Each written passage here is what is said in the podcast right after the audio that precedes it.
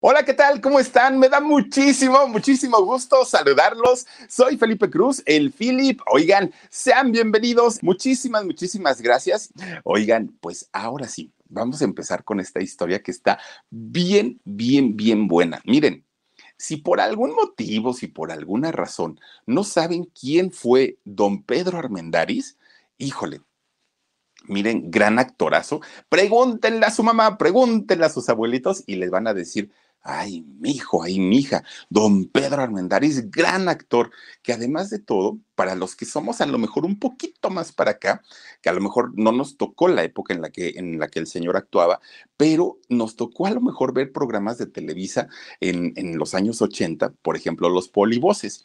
Oigan, en los polivoces había un personaje que se llamaba Agallón Mafafas, no sé si lo recuerden, que era el, este, el, el militar que decía, eh, eh, muchachito, eh, eh. ¿No se acuerdan de Don Agallón? Fíjense, los polivoces sacan este personaje precisamente de don Pedro Armendáriz, ¿no? Con su bigotazo que siempre traía, muy, muy, muy recio, muy rígido, él así con, con disciplina militar. Mírenlo, ahí está don Agallón Mafafas. Eh, eh muchachito, eh.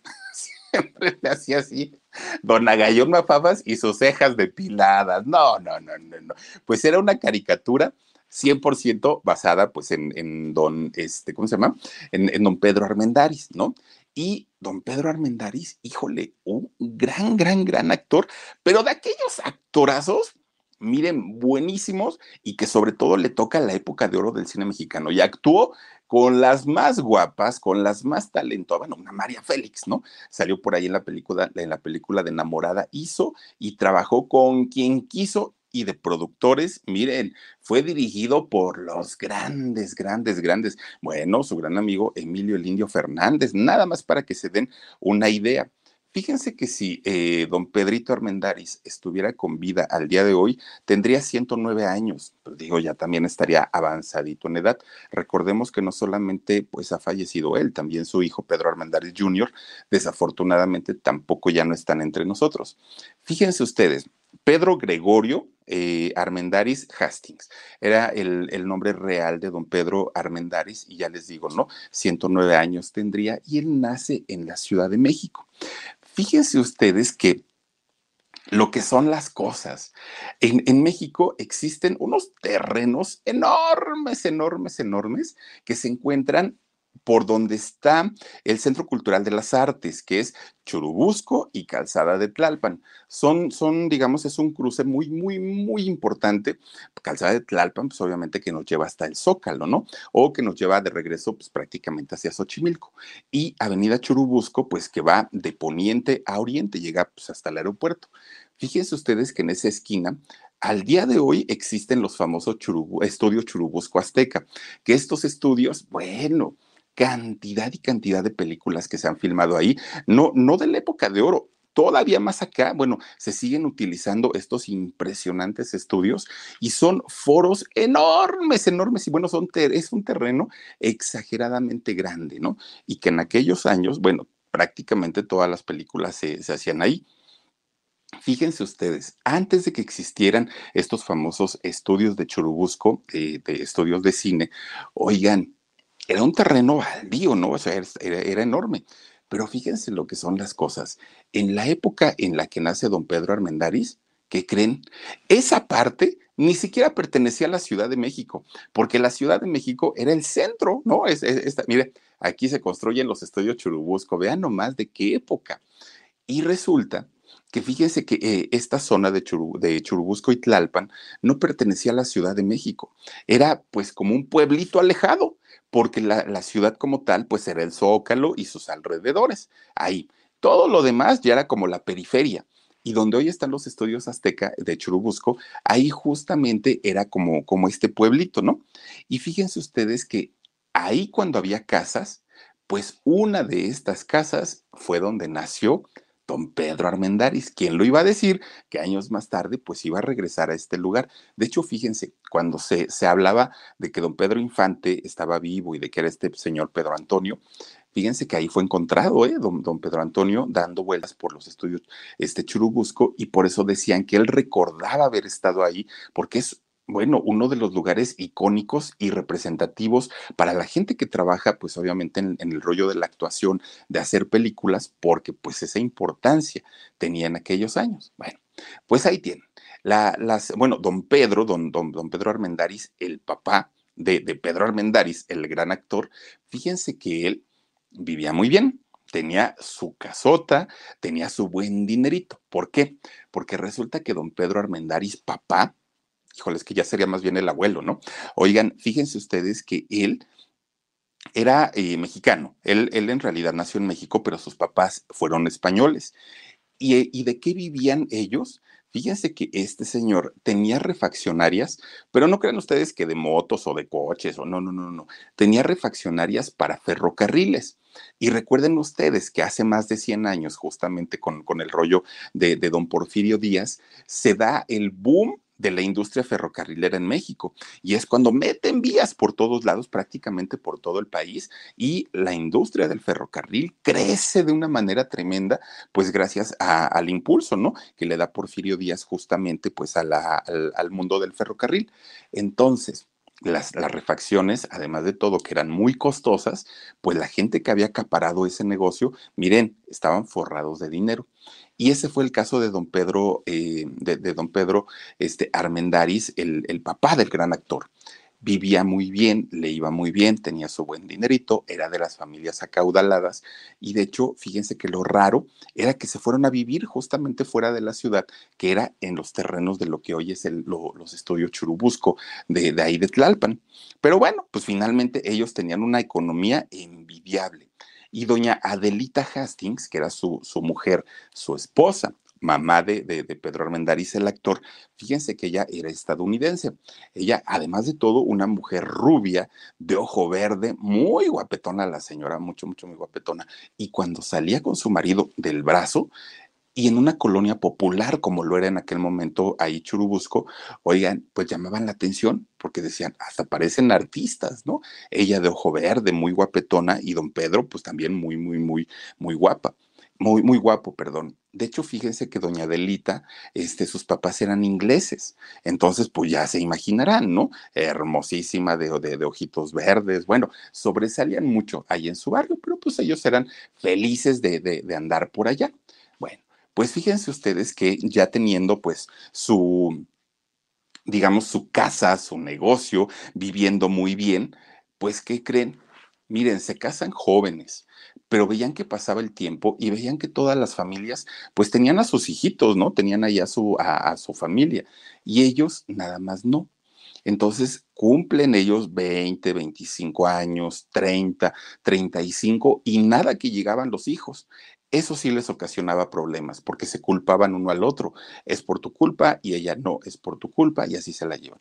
40 años de edad y dijeron, ya no ya no hay forma, este, pues ahorita, y sobre todo que antes, acuérdense que la, en México las mujeres estaban se acostumbraba a que se casaban a los 13, 14 años y pues eran mamás muy jovencitas. Una mujer de 40 años prácticamente ya era una abuelita de 40 años de edad y era como una abuelita. Cuando doña Adelita cumple 40 años, dijo, no, pues ya, me olvido totalmente de la maternidad, nunca voy a ser mamá, pues ni modo, y ya, si este señor, don Pedro, me quiere dejar, pues ya que me deje total, ¿no? Ya, ya, ya, luchamos, buscamos la forma, no se pudo, pues ni modo. Cumple 45 años de edad y pues ya, ya resignada, ¿no? Cuando cumple 50 años, de repente doña Adelita empieza a ponerse mal. Y entonces le decía a don Pedro, ay, Adela, ¿qué tienes? No sé, Pedro, no sé, pero me siento cansada, ha de ser la edad me siento cansada, me siento, tengo hasta mareos, náuseas, no sé, me siento rara. Pero sabes que, Pedro, mi mamá me decía que cuando las mujeres llegamos a una edad, pues ya, digamos, eh, madura, pues empezamos con estos problemas, que no se hablaba tanto en aquel momento que podía ser el climaterio o la menopausia. Pero Adela, pues pensaba que era eso. Entonces decía, pues es que mi mamá a mí me dijo que ya cuando yo fuera este, grande de edad, pues me, iba, me iban a pasar cosas. A lo mejor es eso. Ah, no, pues que sí está bien. Oigan, de repente que se le empieza a botar la pancita, así, pum, pum, pum, pum. Dijo, pues quién sabe qué tendré, pues lombrices, dijo ella. ¿Quién sabe? Ahí tienen que la llevan al doctor, a doña Adelita, a sus 50 años, ¿eh? Que la llevan al doctor y que el doctor sale y le dice, felicidades, don Pedro, felicidades, Adelita, van a ser papás. Oiga, doctor, no se burle de nosotros. Pues mire, ahora sí que venimos en plan serio, pues ¿cómo nos dice eso? No, no, no, no, no, si no es este, si no es broma. Oigan, pues, pues van a ser papás, yo qué les digo. Miren, la naturaleza es tan caprichosa que pues saben qué momento, ¿no? Pues así que disfrútenlo. Ustedes, pues miren, probablemente ya no querían, pero pues así es Diosito. Entonces, pues ustedes disfruten a su chamaco. Oiga, doctor, dice doña Adelita, ¿y no es peligroso para mí? Mira, Adelita, un embarazo es peligroso con una niña de 13, con un alguien de 20, que en aquellos años se usaba, ¿no? Con alguien de 20, pues es, es riesgoso. Claro que hay mayores riesgos contigo, pero esperemos que no sea el caso. Viven bien, comes bien, no trabajas, o sea, no trabajas haciendo cosas pesadas. Yo creo que no hay problema. Bueno, pues miren la alegría llega, llena e inunda la casa, ¿no? Porque dijo Adelita, ay caramba, pues ahora sí con un chamaco, qué felicidad en esta casa. Bueno, pues miren, ahora sí que el chamaco llega con torta bajo el brazo. ¿Por qué? Ay, don Pedro nomás vino a poner el desorden.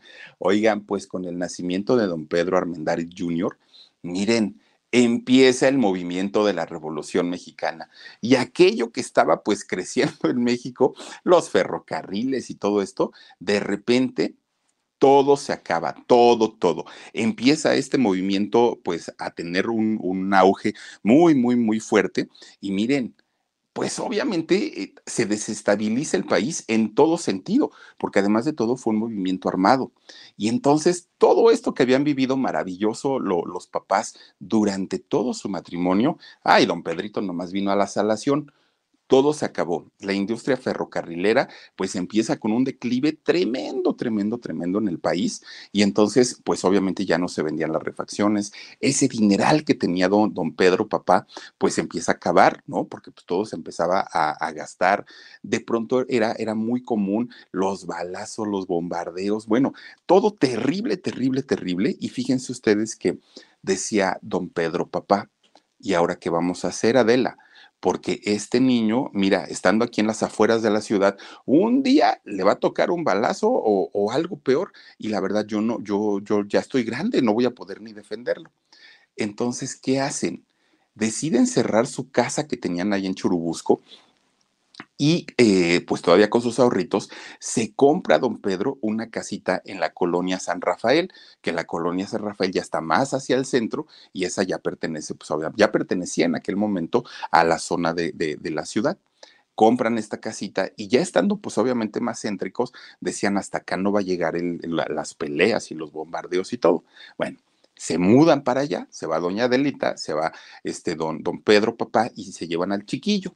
Ahí van. De hecho, fíjense ustedes que cuando llegan a esta casa de la colonia San Rafael, allá lo pueden inscribir a la escuela y empieza a tomar sus clases Pedrito y pues obviamente a, tratar pues de hacer una vida normal, ¿no? Pues a, a la forma en que se podía en la época de la revolución. Bueno, pues fíjense ustedes que desde que estaba chiquillo, Pedro sobresalía de sus compañeritos con su mamá rubia de ojo verde y el papá también español, de, de, descendencia española, grandote, pues Pedrito desde chiquillo, desde que entró a la primaria, ya se veía que iba a ser galán, ¿no? Ya desde ese momento, pues su pelito más clarito, sus ojitos verdes, muy delgadito, su nariz muy, muy eh, afiladita, pues ya se veía ahí, ¿no? Como, como pues algo eh, que, que iba a ser, pues digamos, galanzón.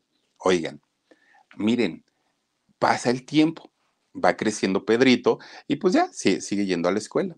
De repente, él ya tenía de hecho como, como siete años para, para ese momento. Miren, las cosas en el país iban de mal en peor, ¿no? La revolución iba avanzando en, en este movimiento. De repente un día, este, doña Adelita otra vez empieza a poner mal. Otra vez que me duele la cabeza, que ando mareada, que no sé qué, que no sé cuándo. Fíjense, 57 años ya tenía doña Adelita.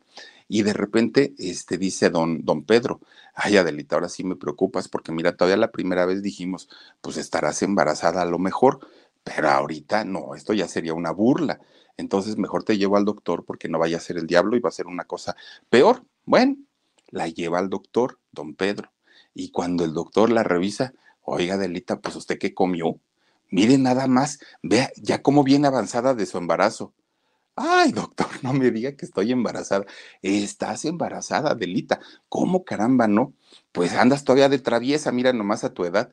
Doctor, pues es que yo hasta ya me divierto con más libertad pensando en que ya todo eso pasó. Pues no, Adelita, estás embarazada, bien embarazada. ¿Y qué crees? Pues que el chamaco se está mueve y mueve y mueve, viene bien contento aparte de todo. Pues ni modo, dijo doña Adelita, y ahora pues ya aguantar, ¿no? Pues ahora sí que aguantar vara, pues ¿qué le hacemos? Y para eso la, la revolución estaba pues en su máximo. Y entonces ahí ya, ya se veían las casas derrumbadas, ya se veía pues obviamente este, eh, pues, pues que era una situación difícil en el país. Bueno, pues como sea, dicen, bueno, pues ya nos aventaremos el, el tener el otro chamaco, ¿no? Pues miren, todo digamos que iba pues ahí más o menos, ¿no? Pues el negocio de las refacciones ya había valido gorro, ahora tenían que mantener a dos hijos y de repente, viviendo ahí en la colonia San Rafael, fíjense que don Pedro, papá, se empieza a poner mal y empezaba así como, como, pues casi, casi los mismos síntomas que tenía durante los embarazos su mujer, pero decía, pues yo no voy a poder estar embarazado, ¿no? Pues sería el colmo. Y entonces decían, pues quién sabe qué tengo. Pero como no había tiempo como para tener, eh, pues así de decir, ay, voy a reposar mi enfermedad. No, don Pedro tenía que salir y trabajar para llevar el sustento a su familia, pues ni tiempo se daba como de, enfermarse con, con esa libertad. Entonces, don Pedro, pues lo que hacía era, pues me aguanto, me siento mal, pero me aguanto, me aguanto, me aguanto. Hasta que de repente un día ya no le fue posible, ya estaba muy malito. Y entonces, aunque quería, pues ya no se podía ni levantar lo llevan al doctor. Cuando lo llevan al doctor, le dice, Pedro, necesitamos hacerte estudios para ver qué es lo que tienes. Cuando le hacen los estudios, miren, le dicen, Pedro, tienes tuberculosis, pero fíjate que la tuberculosis se puede tratar, sí, pero cuando comienza, ahorita ya vienes mal, vienes muy, muy, muy, muy mal, vete a tu casa, este, pues ahora sí que en cuarentena, procura no tener contacto con nadie, porque además de todo esto es muy contagioso, pero este, pues lo siento mucho, ya no hay nada que hacer, Pedro. Lo traes ya, o sea, ya viene avanzadísima la enfermedad, entonces pues con la pena híjole, se van para su casa y efectivamente, fíjense que no pasó mucho tiempo cuando don Pedro, don Pedro Armendaris, papá, desafortunadamente muere. Si ya la situación de por sí en la casa era difícil porque el negocio ya no, ya, ya no redituaba, porque tenía que mantener dos hijos y a su esposa, porque la revolución estaba en su peor momento, pues imagínense ahora con la muerte del papá, del sostén de la familia y, y siendo sus hijos chiquitos, no hombre, pues, pues fue peor todavía, todavía fue peor. Y entonces Adela se queda a cargo de los dos chiquillos, sin trabajo, sin dinero, sin negocio, pues para ella se le derrumba el mundo. Y los chiquillos, pues aparte de todo, ni siquiera entendían qué era lo que pasaba o qué era lo que sucedía. Y entonces doña Adela pues ya no veía la salida, ¿no? Aparte tenía que ir a hacer los servicios funerales de su esposo, en fin, le fue, les fue a todos muy, muy, muy mal en aquella época. Bueno, pues miren, dentro de su desesperación un día, doña Adela dice, ya sé lo que voy a hacer. Me voy a regresar con mis abuelitos para Estados Unidos. No tengo de otra, ¿no? Ya Texas, dijo, no tengo de otra, porque aquí en México las cosas están horribles. Y Pedro, que era el, el hijo mayor, oigan, él recuerda pues salir a la calle y ver los edificios o las, pocas construcciones que había ahí en la colonia San Rafael destruidas, este, pues obviamente con, con marcas de balazos, la gente peleando, las calles sucias. Ese, ese es el México que recordaba este Pedro Armendáriz. Pues total, fíjense ustedes que, que la mamá, doña Delita, pues se va para Estados Unidos. Dijo, pues me voy a llevar a mis niños, no tengo de otra. Y entonces a uno de sus sobrinos le deja encargada la casa de Churubusco y la casa de San Rafael. ¿Sabes qué, mijo? Aquí te dejo las llaves, este, cuídamelas mucho y en algún momento yo regresaré. Su sobrino se llamaba Manuel y Manuel tenía 25 años más que Pedro, su, su hijo. Se van, agarran camino para Estados Unidos y llegan allá. Los abuelitos, ya estaban bien viejecitos, por cierto, reciben, miren, con besos, abrazos y mucha alegría a los nietos y a la, a la nieta, ¿no? Bueno, a los bisnietos y a la nieta. muy, muy, muy a gusto de que pues estaban ahí ya los, este, la familia, les asignan dónde se van a quedar, pues obviamente empiezan a, a, darles lo que ellos podían allá en Estados Unidos y pues la vida era distinta porque dijo Pedrito, pues allá en México estaba hecho un caos, ¿no? Un caos. Me tocó ver muertos, me tocó ver balazos, me tocó ver las calles horribles, los edificios feos. Y llego a Estados Unidos y bueno, aquí es otra cosa. Está bien, bien, bien bonitos. Todo es tan diferente. Bueno, todo estaba muy bien cuando de repente un día Adela se empieza a poner mal. Y entonces Adela dijo, ay, no, Dios mío, no vaya yo a estar embarazada otra vez, pero pues ahora de quién, dijo ella, pues no, pero ya a estas alturas como que no. Y entonces dijo, no, pues me aguanto, no, no, no, no, no, creo que ya me estoy haciendo ideas en la cabeza, no es nada, no es nada. Pues se dejó pasar. Pasa el tiempo y cuando ya se empieza a sentir realmente mal, le dice a sus papás, oye, ¿saben qué? Llévenme al doctor, me siento muy mal. Cuando la llevan al doctor, le van diciendo, Adela, tienes tuberculosis. ¿Algún familiar que haya tenido tuberculosis en tu familia? No, pues mi marido y de hecho murió de eso. Bueno, pues mira, aguantaste mucho tiempo, pero ahorita pues estás ya muy grave. Entonces no hay nada que hacer, vete a tu casa y el tiempo que tengas que estar, disfrútalo. Pues Adela dijo, no puede ser, y mis niños están chiquitos, ¿quién los va a atender? ¿Con quién los, va, los voy a dejar? Empieza ella a hacerse, pues, pues ahora sí que bolas, ¿no? Miren, resulta que alcanza todavía Adela, pues a, decir, ¿no? Que, que, tenía propiedades en México, que eran obviamente de sus hijos, que le dejaba la custodia a los abuelitos de los niños, que para que ellos cuidaran y vieran por, por ellos. Y bueno, que por cierto les dijo que Adela amaba México, por eso se vino para acá, y les dijo a sus abuelitos que mis chamacos aprendan el inglés, que mis chamacos vayan a la escuela, pero por favor nunca vayan a hacer que dejen de hablar el español, que es un idioma tan bonito, que no se olviden de sus raíces, que no se olviden de su México. Empieza a, decirle todo eso y muere Adela. Se quedan solitos, solitos, ¿no? En, ese momento huerfanitos lo, los dos chiquillos. Bueno, pues imagínense ustedes el dolor, primero el papá, luego la mamá, luego lo sacan de una casa, lo sacan de otra, luego lo llevan con los abuelitos. Bueno, pues los niños estaban totalmente confundidos. Pues los abuelitos ya viviendo allá eh, con, con, los nietos, los empiezan a mandar a la escuela, que el que aprovechó más los estudios fue, fue Pedro. Y entonces fíjense que empieza Pedro, de hecho, a aprender inglés allá en Estados Unidos, estando allá en, en California. De hecho, ya estaban allá en California para ese momento. Bueno, fíjense lo que son las cosas, ¿eh? Este, fue tan, tan, tan buen estudiante Pedro que estando en Estados Unidos, comienza a estudiar ya la carrera para periodista. Fíjense nada más, ¿eh? A él era lo que le llamaba la atención, porque además decía, porque así voy a poder entrevistar a los soldados allá en México, él pensando que el movimiento iba a, eh, a durar años. Y entonces empieza a estudiar esta profesión de, periodismo. Fíjense ustedes que estando en la escuela allá de periodismo, de repente un día uno de los maestros le, les dice a los alumnos, oigan, como parte de nuestras tareas vamos a hacer un, un taller de actuación y vamos a montar una obra de teatro, dijo Pedro no sé ni para qué, pero bueno, si tengo que apuntarme, pues lo hago. Actuó Pedro Armendáriz en, en aquel momento en la escuela, pero no pasó nada, absolutamente, ni le gustó, ni fue su pasión, lo hizo como mero trámite, nada más. Termina su universidad, fíjense. Pues miren, cuando termina la universidad dijo, ahora sí, mi momento de buscar trabajo y de ser un gran periodista aquí en Estados Unidos. Empieza a buscar trabajo, pero lo que él no sabía es que allá en Estados Unidos estaba comenzando la famosa depresión de 1929, que fue una crisis económica tremenda allá en Estados Unidos, tremenda. No había dinero, no había trabajo, todo escaseaba, bueno, estaba muy mal. Pedro Armendáriz iba, ¿no? A buscar trabajo, no hay, no hay, y todas las respuestas, las respuestas siempre eran no hay. Y cuando algún periódico o alguna revista decía, a ver muchachito, ven y tráenos tu currículum y a ver qué has hecho o qué, qué pretendes hacer, resulta que cuando veían nacionalidad mexicano, pues decían, ay no, ¿sabes qué? Eres mexicanito, olvídalo. Oigan, pero hablo muy bien el inglés, no nos importa. ¿Eres mexicano? Ya, no, des descalificado en automático. Y entonces Pedro se empieza a hartar y se empieza a desesperar porque dijo, no puede ser que estando preparado, que hablando inglés, que terminando mi, licenciatura, ahora resulta que no me dan trabajo por ser mexicano.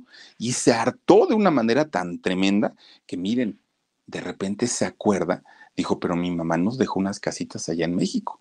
Pues igual y voy, vendo una, vivo en otra, y pues a ver, a ver cómo me va y habla con sus abuelos. ¿Saben qué? Yo ya me voy, dijo Pedro. Yo ya me voy, aquí no encuentro trabajo, aquí está de la patada y voy a ver en México. Y los abuelitos le dicen, Pedro, pero si tu mamá se vino de allá porque las cosas estaban peor. Dijo Pedro, es posible, pero por lo menos tengo que ir entonces a vender mis... Perdón. Ay, ay ya se me fue. Perdónenme ustedes. Tenía un estornudo. Discúlpenme. Oigan, pues miren, resulta que dijo, por lo menos voy a vender las propiedades, traigo el dinero y ya con eso pues nos mantenemos un tiempo, dijo Pedro. Bueno, agarra el avión, ¿no? De allá de, California, ¡boom! Llega a la Ciudad de México. Miren, cuando llega Pedro eh, Armendaris a la Ciudad de México, pues él dijo, ¿y ahora a ver dónde va a aterrizar el avión? porque pues está el, en eh, México está en ruinas, está destruido, está de estar todo horrible, no, no, no, qué feo. Ya eran pues principios de los años 30. Y entonces cuando ve desde arriba, desde el cielo, México, la Ciudad de México, dijo, ay no, esto no puede ser México. Se ve limpio, se ve bonito, está reconstruido. No, no, no, no, no. No me habrá traído este avión para otro lado, pues empieza a preguntar, ¿no? Bueno, aterriza finalmente. Cuando llega primero a su casa de allá de la colonia este San Rafael, oigan, las calles limpias, bonitas, no era nada del México cuando él se fue y que estaba todo en ruinas. Ahora curiosamente en México pues era otra, otra cosa, ¿no? Ya había pasado la revolución. Bueno, pues una época bastante buena para el país. Resulta que llega a su casa y sí, efectivamente se la dan. Pues miren, empieza a buscar trabajo y rapidito, rapidito, porque como hablaba inglés, estaba muy bien preparado, pues claro que le consiguieron trabajo de volada. De hecho, entra a trabajar en una revista y, y, pues él se colocó muy rápido, se le hizo bastante, bastante raro. Pero lo que sí es que no le pagaban lo suficiente. O sea, Pedro quería pues vivir bien, dijo, ya tengo mi, mi, profesión, que aparte en Estados Unidos, Pedro andaba, miren, de pipa y guante siempre con su trajecito, con su sombrero. Él parecía muñequito de Sololoy, muy, muy, muy guapetón todo el tiempo en Estados Unidos. Cuando llega a México, el sueldo que le pagaban no le alcanzaba más que para su guayabera, miren, y su pantalón este, de clavillazo pues no se podía vestir como él quería. Y entonces dijo, ay Dios mío, necesito un trabajo mejor pagado. Entonces dice, bueno, pero tampoco es que la revista me, quite mucho tiempo. Entonces lo que hace es buscarse otro empleo.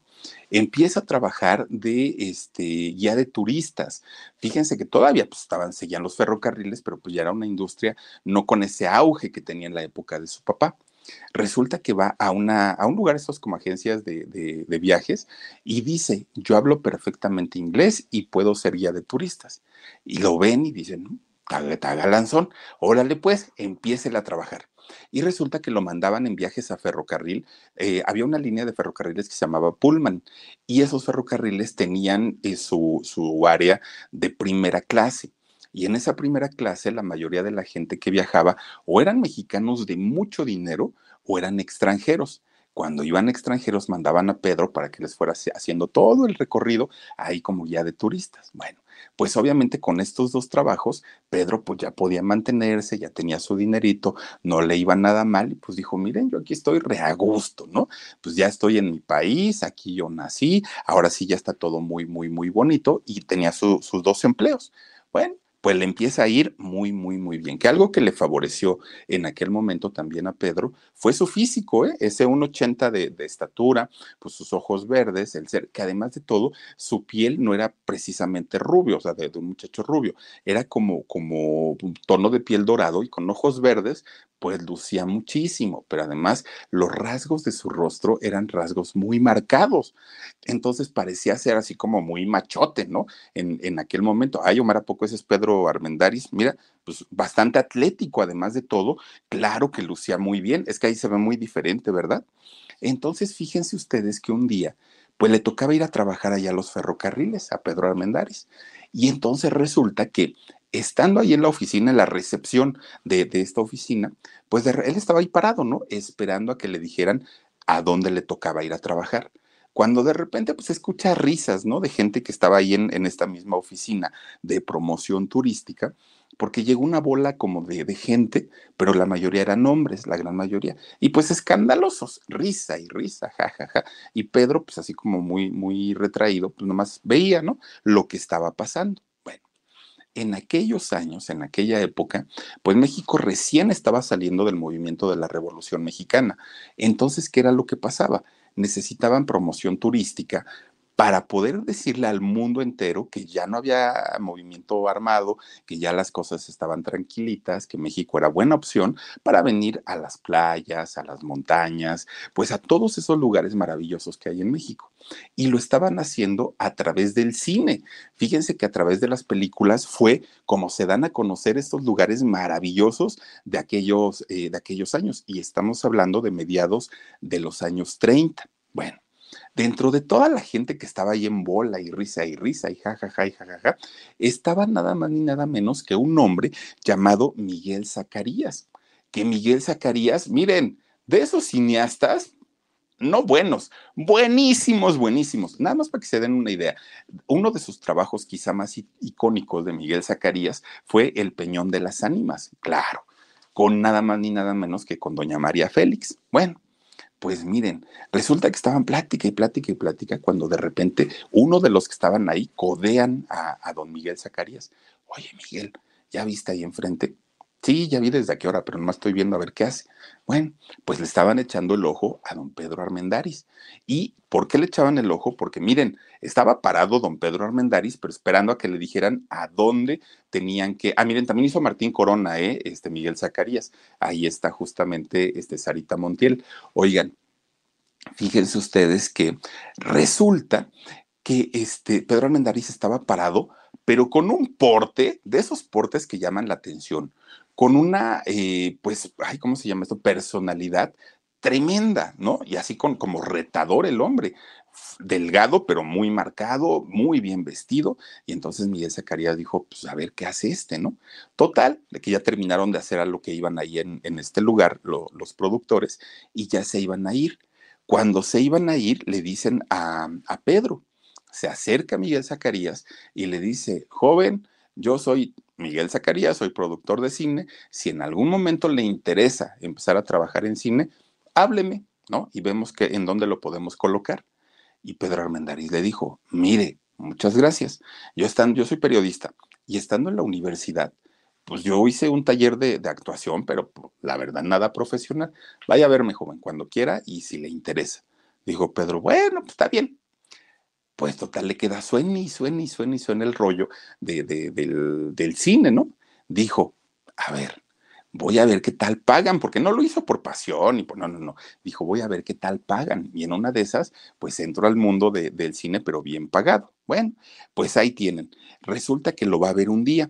¿No? A, Miguel Zacarías. Y ya, pues total le dice Miguel Zacarías, oye, fíjate que tengo un papel que es muy pequeñito, no es que sea un gran papel, pero este, tú encajas muy bien ahí. Voy a hacer una película que se llama María Elena y esta película, pues este, necesito, en esta película necesito un personaje como tú que no sepa actuar, pero yo te enseño, no te preocupes. Lo que vas a hacer, yo, tú, tú pierde cuidado, yo te voy a enseñar cómo hacerlo, yo te voy a dirigir, pero necesitamos meternos a un set de filmación durante algún tiempo, dijo Pedro, ¿qué tanto? No te preocupes, un par de meses y con eso acabamos. Ah, está bien, para pedir permiso ahí en la agencia de lo del el turismo, que me dejen y ya este luego regreso. Sí, hombre, tú pide un par de meses y con eso. Le dieron el permiso a Pedro. Y dijo, bueno, voy a dejar de trabajar dos meses, pero con lo que me paguen, uy, es como si hubiera trabajado un año, dijo Pedro Armendáriz. Bueno, pues miren, se encierran en el set de, filmación, empiezan a hacer María Elena, uy, bueno, dijo Pedro, pues está, bueno, esa es María Candelaria, ¿eh? empiezan a hacer eh, María Elena en 1936. Resulta que, miren, pasa un mes, pasan dos meses, pasan tres meses, cuatro meses y ellos ahí encerrados todavía en el set de filmación. Pedro ya estaba harto, porque además de todo, el papel era chiquito, no es que haya sido un papelazo, pero era muy tardado y muy tardado y muy tardado. Dijo, bueno, pues espero que el pago sea, pues, eh, pues ahora sí que, ay, ¿cómo se llama esto? Como equivalente, ¿no? A todos los meses que ya me hicieron perder y que he dejado de trabajar ahí en lo del turismo. Miren, cuando le llega su sobrecito con el pago de todos los meses que había trabajado, eran 800 pesos, que dijo Pedro, ay, no, no, no, no, no, estos 800 pesos yo me los gano en dos semanas ahí en lo del turismo y estos me vienen a pagar por meses y meses este, de, de trabajo aquí en el set. No, no, no, no, no, la verdad es que no. Bueno, estrenan la película, pues a la película le va bien pero Pedro odió el cine, dijo, no puede ser, o sea, esto ni es lo mío, ni me gustó, no, no, no, no, yo sigo con lo, y, va otra vez a la oficina de turismo y ahí les dice, oigan, pues la regué. Yo les dije que dos meses, pero pues era más tiempo, salió de mis manos. Sí, Pedro, no te preocupes, como era muy bueno, fíjense que lo dejan regresar. Ah, y empieza a trabajar otra vez, ¿no? Pero el haber salido en un papelito pequeño en aquella película de María Elena, para Pedro Armendáriz representó que muchos otros productores vieran su trabajo, entre ellos Emilio el, Indio Fernández. Oigan, pues no estamos hablando de cualquier productor. Emilio, don Emilio lo ve y lo busca y le dice, a ver, chamaco, vente para acá yo te voy a, convertir en un gran actor, yo este, voy a hacer, de hecho, una película en Estados Unidos, que es la de Bugambilia, pero yo voy a hacer la adaptación al guion en, en el idioma de Estados Unidos. Y como tú hablas perfectamente inglés, te quiero allá. Y entonces Pedro Armendáriz dijo, ay no, es que muchas gracias, don, don Emilio, pero mire, la verdad es que me fue muy mal, la única vez que he trabajado, no me pagaron lo que yo considero que, valía mi trabajo y no, yo estoy muy bien, muy, muy, muy a gusto. Ándale, chamaco. Y miren que don Emilio era de esos hombres bragados, de estos hombres, pues ahora sí que nada más decían una palabra y decía, no está bien, don Emilio, lo que usted diga. Pues miren, tanta fue la insistencia que don Emilio que se lo llevó a trabajar hicieron esta película de, de Bugambilia. Pero fíjense ustedes que empieza a, surgir un rumor de don Pedro Armendáriz. Oigan, ¿por qué se ve así? Se ve raro. O sea, como que sus cejitas depiladas, sus pestañitas chinas. Que, eh, hoy, hoy por hoy, bueno, salgan o no salgan en la televisión, en el cine, donde sea, pues ya los chavos andan bien, bien depiladitos y, y con sus cejitas, las uñitas pintadas y todo. Hoy, Oigan, pero estamos hablando de los años 30 y estamos hablando de un México donde el machismo, bueno, imperaba en todo lo, en, todo lo que da el, mundo del machismo en aquel momento. ¿Cómo caramba se iba a ver un hombre que se depilara, que se arreglara y todo? Pues sí, efectivamente, don Pedro Armendáriz fue pionero en la metrosexualidad en los años 30. Miren, zapatito de charol bien lustrado, sus pantaloncitos planchaditos con rayita en medio, pero no doble raya, no, no, no, él se procuraba bien planchadito como muñequito, sus camisas blancas, pero blancas hace, no vayan a creer que blanco o así cualquiera, no, nada de percudido ni nada, no, no, no, bien planchaditas, bien almidonadas y su traje, siempre, y sombrero, no, no, no, era otra cosa, pero cuando él se veía en la cámara, decía, ay, no, no, no, la, la ¿cómo era? La, la, única ceja, ¿no? Eh, uniceja, la, la uniceja, ¿no? Así que, que, que tener, dijo él, no. Entonces agarraba sus pincitas de depilar y miren, ahí empezaba a quitarse, ¿no? Pum, pum, pum, pum, pum. Agarraba la cuchara, así, su, su, y era cuchara de peltre. Agarraba así su, su, su cucharita a enchinarse. El bigote, oigan, el bigote súper depilado. Aparte de recortado, estaba depilado para que se viera lo mejor posible.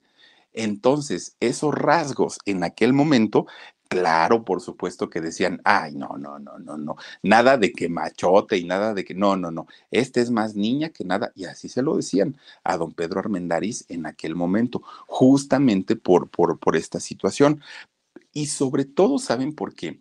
porque la imagen que le querían dar a Pedro Armendáriz en aquel momento, sobre todo en el cine, era justamente el del macho mexicano, de aquel enamoradizo, de aquel eh, charro que lleva serenata a las, a las chicas, y de pronto verlo con estos rasgos en donde se cuidaba de más, se cuidaba exageradamente. Bueno, cuando vimos a un Pedro Infante hacerlo? cuando vimos a un Jorge Negrete? cuando vimos a, a, estos grandes del cine hacerlo? y don Pedro Armendáriz sí lo hacía.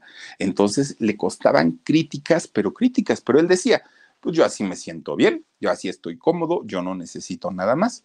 Y entonces, fíjense que lo empiezan a contratar para hacer este tipo de películas de, macho mexicano. Había un problema. Resulta que en la mayoría de estas películas, los galanes, miren nada más, los galanes de esa época, eran el clásico, pues enamoradizo de las guapísimas de aquella época que llegaban en caballo abajo de los balcones y cantaban sus serenatas. Pero don Pedro Armendáriz nomás no cantaba. Decía, pues a mí pónganme a hablar y a gritar y todo eso, seré bueno, pero no me pongan a cantar porque me oigo peor que la Carvajal, decía don Pedro Armendáriz. No me hagan eso. Híjole, oiga, don Pedro, pero es que en esta película usted tiene que cantar, ¿cómo le hacemos? como quieran, pero yo no canto. Yo no canto ni en mi casa ni en ningún lado. Pues, ¿qué creen? Dijeron, ah, ya sé, vamos a hacerle igual que a Saúl Izazo. Que Saúl Izazo, que bueno, galanazo, pero pues tiene una voz chiquita. Entonces dijeron a don Pedro Armendáriz, hay que buscarle un doble para las, las escenas en donde tenga que cantar. Y ahí tienen que buscan un cantor muy bueno, muy bueno, de un cantor, un cantante, ¿no? Cantor de serenata, de, serenatas con una voz muy buena. Y no ponían a, a, hacer playback a don Pedro Armendáriz. Y entonces para las mujeres decían, ah, es el hombre ideal, es guapo, es limpio, perfumado, este ojo verde, grandote y además canta maravilloso. Bueno, Pedro Armendáriz se empieza a convertir en el sueño de la mayoría de las mujeres de aquellos años, años 30, ¿no? Miren, de repente lo invitaban a alguna entrevista o se lo encontraban en la calle. Ay, don Pedrito, no sea malo, cántanos un pedacito de la canción aquella, ¿no? Ay, no, es que ando malo de la garganta. Ay, don Pedrito, cántenos una, un pedacito. No, es que llevo prisa. Y siempre se daban cuenta que ponía pretextos. Hasta que un día se le ocurre a don Pedro, ¿no? Empezar a cantar, oigan, con gallos de esa, bueno, peor que yo, con gallos desafinado, horrible, horrible, horrible, horrible. Y entonces, pues la gente, imagínense nada más, pues claro que lo odiaron a don Pedro porque dijeron, no puede ser, nos hizo chanchullo, no se vale. Oigan, la gente pedía que lo vetaran, que ya lo quitaran de ser actor porque los había engañado.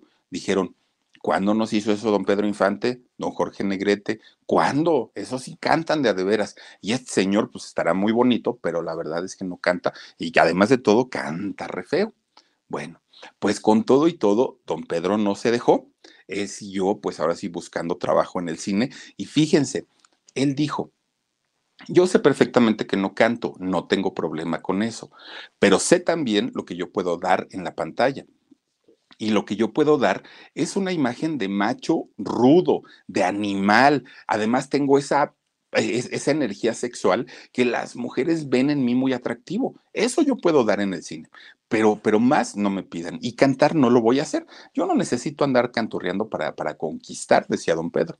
Bueno, pues dijeron los productores, tiene razón, don Pedro, no necesita usted ser todo eso para, para llegar al éxito. Bueno, pues miren, Resulta que en aquellos años, un fotógrafo muy famoso, muy, oiga, dicen que él inventó, o, él sí inventó esta técnica del close-up, el mismísimo Gabriel Figueroa, un fotógrafo, pero realmente de esos buenísimos. Gabriel Figueroa se hizo muy famoso en esos años porque fíjense ustedes que él veía el ángulo perfecto donde los rasgos de su, de, su elenco destacaban y los hacía lucir de una manera que aunque no fueran así en la vida real, en la lente de la cámara los veía muy marcados. Y en el caso de Pedro Armendáriz dijo, si el señor dice a la gente que se ve muy varonil, vamos a realzarle su, su masculinidad. Y le buscaba entonces esos ángulos. Pero resulta que don Gabriel Figueroa tenía como una pues una manera de trabajar que era muy rara, ¿no? Que era el primero ellos, que ellos luzcan, se vean bien, que, la gente los vea perfectos. Ah, ya después ellas, ¿no? O sea, ellas, pues en segundo lugar, porque aparte ellas se pueden apoyar con el maquillaje, con las pelucas, los peinados, todo esto que les ponen, pues ya me cuesta menos trabajo pero darle una, una figura, una silueta perfecta a los hombres me cuesta más. Entonces Gabriel siempre, siempre se iba primero por los hombres, ah, ya luego por las mujeres, sin importar si era María Félix o si fuera quien fuera, no, primero ellos, siempre. Y pues claro, eso le encantaba a don Pedro Armendáriz, ¿no? Que le dieran su lugar como, como actriz. Pues miren, finalmente pues empieza a trabajar ya, ya con este formato junto con Gabriel Figueroa, en donde empieza a tener esta pues e, e, e, estas ventajas, ¿no? Que le daba Gabriel Figueroa de retratarlo de una manera perfecto, perfecto. Pero todo esto le ocasionaba problemas, y más a Gabriel, pero también a su elenco, porque las chicas llegaban y decían, a ver, ¿cómo es que primero a los hombres? ¿Cómo es que primero les das ahora sí la atención a ellos y después a nosotras? No, no, no, no, no. Y ya como que todas estaban a, pues a disgusto con esta situación, pero fíjense que con todo y todo, pues nadie levantaba la voz, nadie hasta que le toca actuar con una muchachita jovencita, de apenas 17 años, ella de nombre Gloria Morel. Muy bonita, muy, muy, muy bonita. Entonces, un día que iban a hacer una, una película, una escena para una película, pues le dicen, ay, tú espérate, ahorita ya te atendemos. Y ella dijo, no, señor Figueroa, no. Yo soy mujer, soy una dama y a mí me respeta. ¿Qué no le enseñaron en su casa que primero son las mujeres? Sí, eso me lo enseñaron, pero también sé perfectamente que si esta película que vamos a hacer va a vender es por el Señor y no por ti. Uy, no le hubieran dicho eso a doña Gloria Morel. Se puso furiosa y dijo, o me atiendes en este momento y me das la prioridad, o me largo y a ver a quién van a poner en, esta película. Pues ese carácter tan, tan aguerrido de ella hizo que Pedro Armendáriz volteara y dijo, bueno, pues ¿quién es esta leona que vino a defender lo que nadie ha dicho hasta este momento? Me gusta la muchacha, dijo Pedro Armendáriz, y le empieza a coquetear. Empieza como que bravo, felicidades, qué bueno que alguien levantó la voz. Bueno, Pedro muy, muy, muy, eh, pues echándole flores, ¿no? Y porras la invita a comer. Oye, ahorita que estemos en un receso, vamos, te invito a comer y platicamos y todo el rollo. Y hasta eso Gloria le dijo, sí, pues total, la culpa no es de Pedro, la culpa es de Figueroa porque él no nos está dando la atención primero a las mujeres. Entonces resulta que se van a comer y empieza Pedro a coquetearle, galanzón, él, ¿no? Y entonces fíjense que se hace novio, se hace novio Gloria Morel y Pedro Armendáriz. Todo, digamos, que eh, iba muy bien, ¿no? planean casarse. Fíjense ustedes que empiezan con el rollo de, la planeación, pero lo estaban haciendo como en secreto. Entonces resulta que un día le dijo Pedro, ¿sabes qué, Gloria? Primero vamos a casarnos por el civil. Una vez casados por el civil, ahora sí, le avisamos a todo el mundo que nos vamos a casar por la iglesia, lo hacemos en grande y bueno, tus papás ya no van a poder decirnos que no, porque pues ya vamos a estar casados. ¿Quieres? ¿Aceptas o no aceptas? Gloria dijo, pues órale, juega. Llegan al registro civil, que en ese momento todavía los jueces ni salían, creo, ¿no? A las casas. Llegan al registro civil y presentan sus papeles y todo el rollo. Ya están ahí, miren, a, nada, ¿no? Como para que empiece el juez con la ceremonia para casarse, ella muy guapa, él muy bien arreglado y todo el rollo.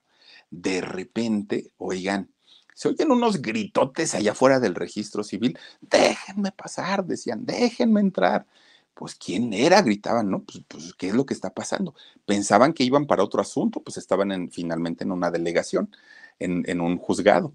Entonces, cuando de repente va entrando, avienta la puerta, pues era la mismísima mamá de Gloria Morel, era su mamá, porque no le habían avisado que se iban a casar. Miren, hizo un santo drama la señora, que hasta de demandar acusó a, a Pedro Armendáriz, ¿no? Porque le dijo, Pedro, tú ya estás viejo, mi hija tiene 17 años, o sea, ni siquiera es una, un, un, adulto, no es mayor de edad, y tú ya vienes aquí con tus 29 años a querer casarte con mi chamaca de 17. No, señor, el matrimonio lo cancelo y no vuelves a ver a mi hija pues Pedro se queda sin, sin saber qué decir o qué hacer, porque en realidad era cierto, se estaban casando escondidas, Pedro sí tenía 29, ella tenía 17 y pues ya, se llevan a la muchacha, a Gloria Morel, y se queda Pedro pues ahí nomás, ¿no? Ahora sí que como el chinito, nomás milando, dijo Llora, ¿qué voy a hacer? Bueno, pues total, pasa y Pedro pues queda muy lastimado. Pero resulta que ella, que era una gran figura en esos años, pues la mayoría de las películas que, iba a trabajar ya estaban apalabradas para que fuera junto a Pedro, que ya iba a ser su marido pero después de aquel pleitazo, pues le cancelan todos sus proyectos. Deja de trabajar Pedro en proyectos que, que, tuvieran que ver con ella, precisamente con Gloria, y su trabajo empieza a irse para abajo ya no había trabajo, los productores no lo, no, no lo llamaban, la mamá de Gloria había intervenido pues para que le sabotearan la carrera, muy mal, fue una época bastante, bastante fuerte. Y entonces Pedro tiene que empezar a buscar trabajo en carpas, en teatros, en lo que pudiera y se iba de gira ¿eh? en, estos, en estas caravanas, se iba de gira a diferentes lugares de, la Ciudad de México, perdón, de México. Entonces resulta que en una de estas giras conoce a otra muchacha, igual guapetona como ella sola, ¿no? Muy, muy, muy bonita, Carmen Pardo. Fíjense ustedes que conoce a Carmen y también dijo, ay, pues está bien guapa, pero ay, hasta me da miedo enamorarme porque al ratito va a venir la mamá o el papá y me la van a hacer de emoción. Bueno, pues resulta que empieza a coquetearle, pero Carmen viajaba con ellos ahí en la caravana y ahí iba también don, don este, este Emilio el Indio Fernández.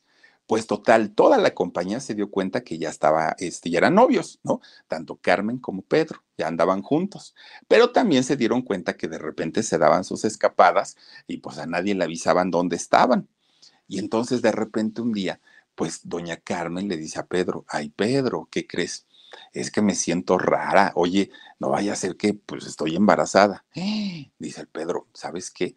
Pues mira, antes de que se haga el chisme y de que se haga el escándalo y todo eso, vamos a casarnos. No, yo te quiero, tú me quieres, pues es muy normal, aparte, pues que si vamos a ser papás, no me da miedo, porque eso sí, miren, don Pedro, un hombre bien, bien puesto, ¿no? Entonces dijo, a mí no me da miedo, pero primero vamos a casarnos ya casados, no hay que avisarle a nadie. Igual, nos casamos por el civil, no le avises a nadie. Cuando les avisemos, ya que van a poder decir tus papás son los míos, no te preocupes. Ya está, bueno, no tenía ya papás él, ¿no? Este dice, este, no te preocupes, ya finalmente vamos a estar casados y pues para ese momento ya nadie nos va a poder ni reclamar ni nada. Bueno, pues como sea, fíjense que Carmen pues sí le avisa a su mamá, oye mamá, es que fíjate que pues Pedro quiere que nos casemos a escondidas, pero no lo voy a hacer así, tú tienes que saberlo y tienes que saber cómo son las cosas. Pues gran error, por algo le había dicho a don Pedro que no dijera nada. Ahí tienen a la mamá de Carmen igual a reclamarle. ¿Cómo se te ocurre si mi muchacha es una estrella y tú ahí vas metiche? Le reclamó y no los deja casar. Pues dijo Pedro, pero en la torre, y donde sepa que a lo mejor, porque ni siquiera estaban seguros, y donde sepa que está embarazada, no, me van a meter al tambo. Entonces Emilio, el indio Fernández, le dice, mira Pedrito, no te espantes, vámonos a mi casa, allá por San Pedro de los Pinos, ¿no? En, en México. Vámonos para allá allá yo te presto la casa, pues ahí hay vestidos, ¿no? De, de, de, mi familia, que se ponga uno de esos Carmen y, y, tú ya, pues bien vestidito, te casas ahí, no te preocupes, ya, o sea, total, si tú consideras que ella, pues puede estar embarazada, ¿para qué le juegas? No pasa nada. Llegan a la famosa casa del indio eh, que tenía por allá por San Pedro de los Pinos y se casan le prestan el vestido a Carmen, Carmen Pardo, y fíjense ustedes que era un vestido grandote, se lo tienen que ajustar. Pedro Armendáriz, muy galanzón, llega también ahí al, registro y dicen, oiga, don, don Emilio, pero ¿a poco nos vamos a casar solitos? Pues nomás vinieron como cinco personas. Ay, Pedrito, ni te preocupes, mira, ahorita vamos a hacer algo. Y mandan a, los muchachos a la servidumbre, ¿no? Que trabajaban con, con Emilio a invitar a la gente que pasaba ahí por Avenida Revolución, por, por patriotismo, todo eso, vénganse, vénganse para acá, se va a casar don Pedrito con doña Carmen y pues los están invitando pues mucha gente dijo, ay, estos están locos, otros sí llegaron y se hizo tremenda, tremenda pachanga allá en casa del indio Fernández. Pues miren, cuando se enteró la mamá de Carmen, pues ya estaban más, casados que nada. Y de hecho hicieron bien en casarse, porque efectivamente doña Carmen sí estaba embarazada y es cuando tienen a su hijo Pedrito Jr., ¿no? Que también en paz descanse. Pues miren, finalmente ya se logra el matrimonio y de hecho cuando nace Pedro y posteriormente Carmen, Carmen Armendáriz, la, la hija, Pedro Armendáriz, papá, era tan dedicado a sus hijos. Él siempre deseó tener una familia porque él no la tuvo. Tuvo pocos recuerdos de, una familia completa con papá y con mamá. Entonces, cuando él se convierte en padre, miren, él dijo, me vale gorro, yo ya no trabajo. Ya, o sea, y si me quieren contratar, va a ser bajo mis condiciones. La primera, que me dejen llevar a mis chamacos al set. La segunda, que no me ocupen ni en las tardes, ni en las noches, ni los fines de semana. Todos los productores decían, oye Pedro, ¿por qué tantas exigencias? Porque soy papá y porque yo no voy a hacer que mis hijos sufran por no verme, por no tenerme, por no estar cerca de ellos. Si voy a trabajar está bien, pero con ellos primero primero ellos y después lo que sea.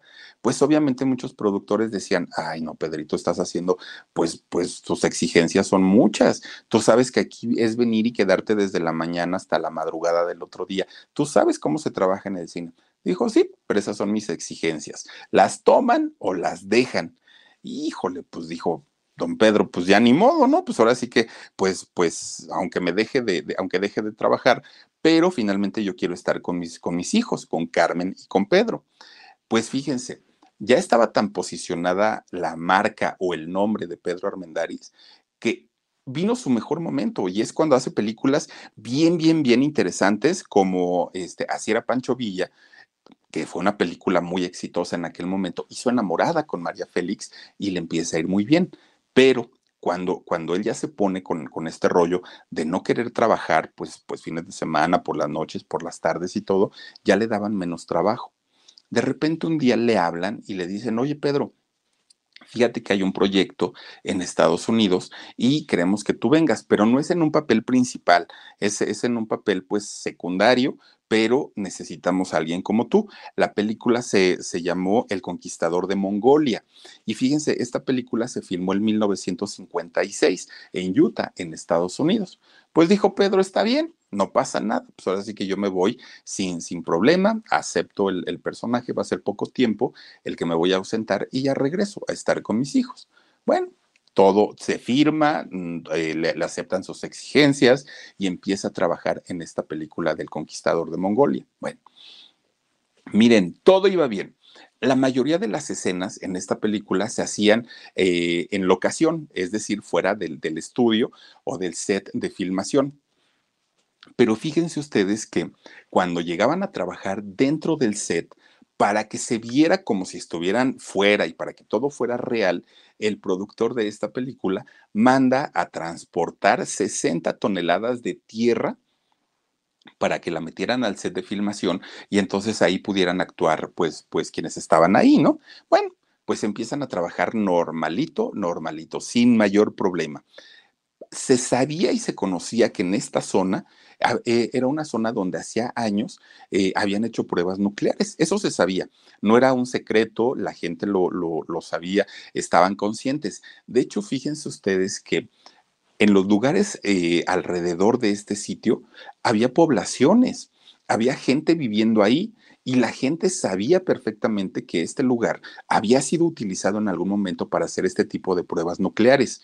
Pero resulta que el mismo gobierno le decía a la gente, ay, ustedes ahí quédense, no pasa nada, este, todo está bien, ya venimos allá a checar todo y, no hay tanto problema. No había tanta información de, de, la radiación, no había tanto, tanta información, no había pasado lo de Chernobyl, o sea, pues, pues de alguna manera el gobierno muy confiado, digo, si pasó en Chernobyl, pues miren, toda esa gente que vivía alrededor, empiezan a enfermar y empiezan a morir con los años, ¿no? Pero resulta que en aquel momento, pues ellos dijeron, está bonita la locación, pues nos dieron, el gobierno nos ha dado todas las facilidades para venir a trabajar, no le vieron mayor, mayor problema. Bueno, pues resulta que la película termina sin aparentes problemas. Todo estaba bien, todo muy, muy, muy bueno. Se estrena en el cine la película, todos los actores regresan, actores y gente de la producción regresan a hacer su vida normalita, normalita, normalita. Pero al pasar dos años, que esto ya fue en 1958, miren, empiezan a haber una serie de coincidencias espantosas entre toda, to, toda la gente que había estado en este lugar, sobre todo quienes habían pasado más de 12 semanas en este sitio. Todas, todas, todas empezaron a enfermar, a ponerse mal, y la gran mayoría era eh, enfermedad por cáncer, todas ellas. Y entonces la gran mayoría empezaron a morir la noticia de que los actores y gente de la producción estaban enfermas, pues empieza a correr, ¿no? Como pólvora.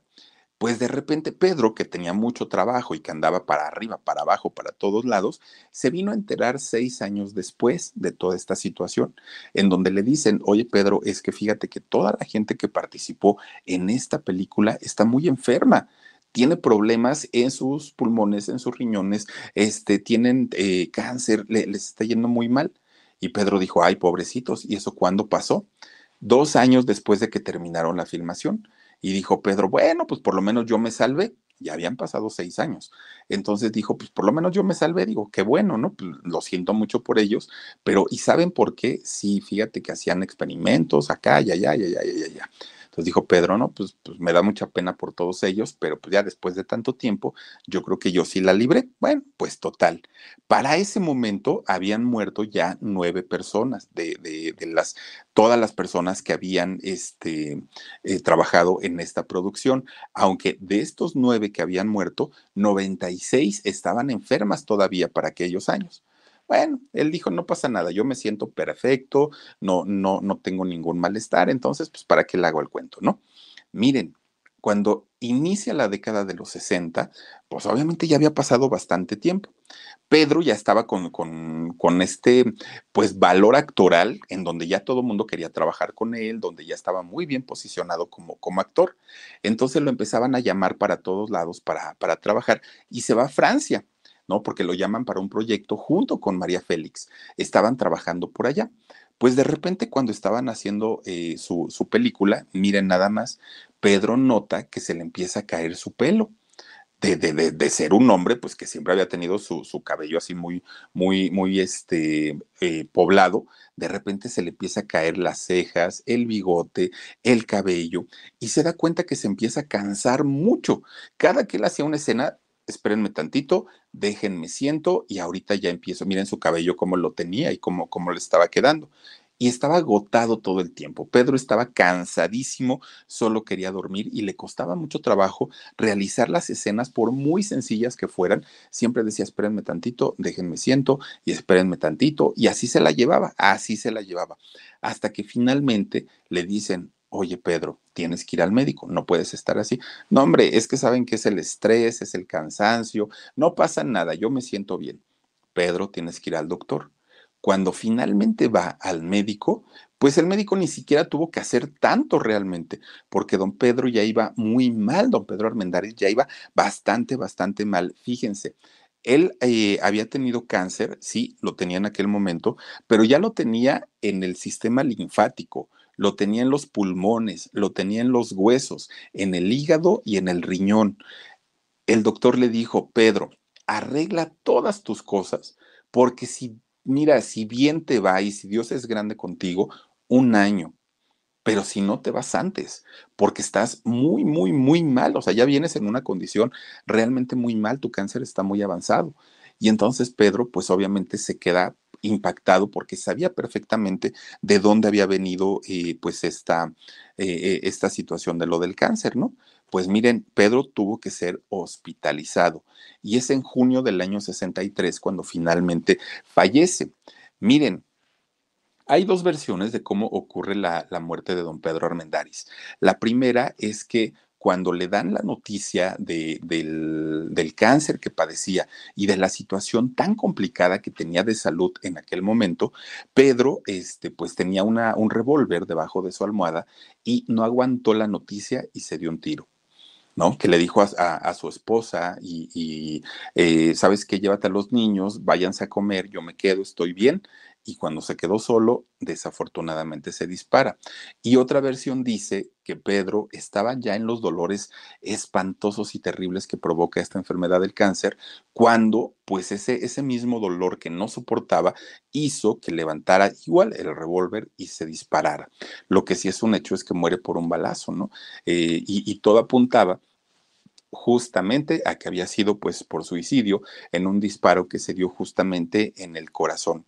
Y miren, pues sí, ese 18 de junio del año 63 pues queda marcado como el momento en el que termina la vida de este gran, gran, gran actor, en donde pues Ah, fue, fuerte para los hijos, para la esposa, para el mundo del teatro, del cine, del espectáculo, que un gran actor como don Pedro Armendáriz, don Pedro Armendáriz hubiera terminado de esta manera. Fíjense que a esta cinta, a esta película, se le llegó a conocer como la película radioactiva. ¿Por qué? Porque no fue el único Pedro eh, Armendáriz. De hecho, se, se, se llegaron a contabilizar más de 120 personas que también desarrollaron desarrollaron cáncer y que desafortunadamente murieron todos ellos. Una, una situación bastante, bastante fuerte. Entre ellos, el productor de, de esta película también murió de la misma manera. Oigan, más de 100 películas hizo en su trayectoria don Pedro Armendaris, más de 100 películas y todas ellas con un gran éxito y se queda marcado como uno de los actores o como uno de los personajes más importantes dentro del mundo del cine y de la época de oro del cine mexicano. Fíjense nada más, desde que nace prácticamente don Pedro Armendáriz, pues viene con la revolución, viene con, con, esta situación del papá, luego de la mamá, de no conseguir trabajo, en fin, siempre, siempre, siempre le batalló y miren nada más la forma en la que viene a terminar su vida este actorazo que fue don Pedro Armendáriz. Descansa en paz, pero pues eso sí, nos dejó muchísimas, muchísimas películas. De mis favoritas, Enamorada, ¿eh? esa me encanta con, con María Félix, muy, muy, muy buena, pero sobre todo, pues sí, imponía, ¿no? Don Pedro Armendáriz con ese porte gallardo que tenía, pero bueno, pues ni hablar. Ahora sí que le sobrevive su hija, ¿no?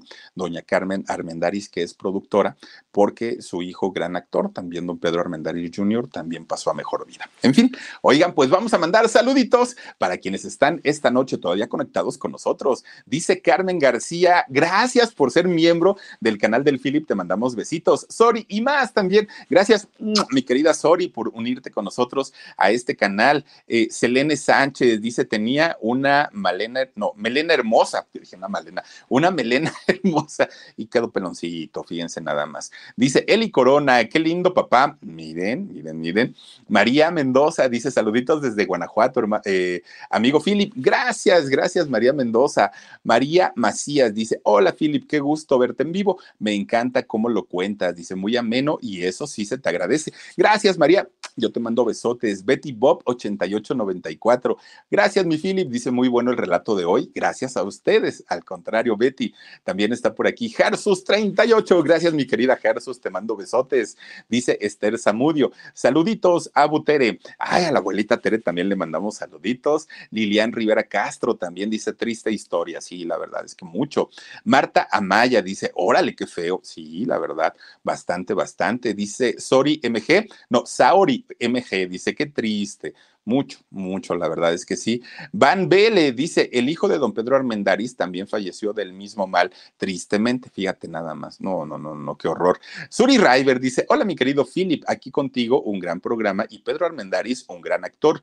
Ella y yo, dice con Miroslava, una gran película romántica sin llegar a ser vulgar. Cine de oro, claro, Suri, es que finalmente el cine de oro tenía eso, ¿no? Que entretenía sin ocupar tantos recursos innecesarios. Lucy Morales te dice saludos, Philip, de mi corazón. Qué bonito relatas tus historias. Gracias, Lucy Morales. Te mando muchos besos y tenemos también por aquí a Carmen García. Muchas gracias, mi querida Carmen.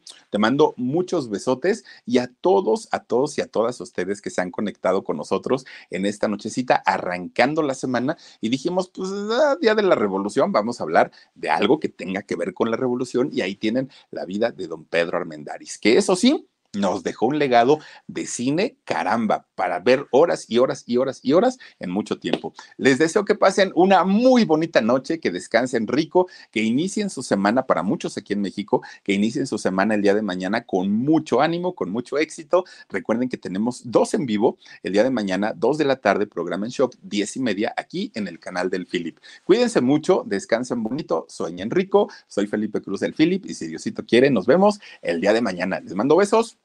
Adiós.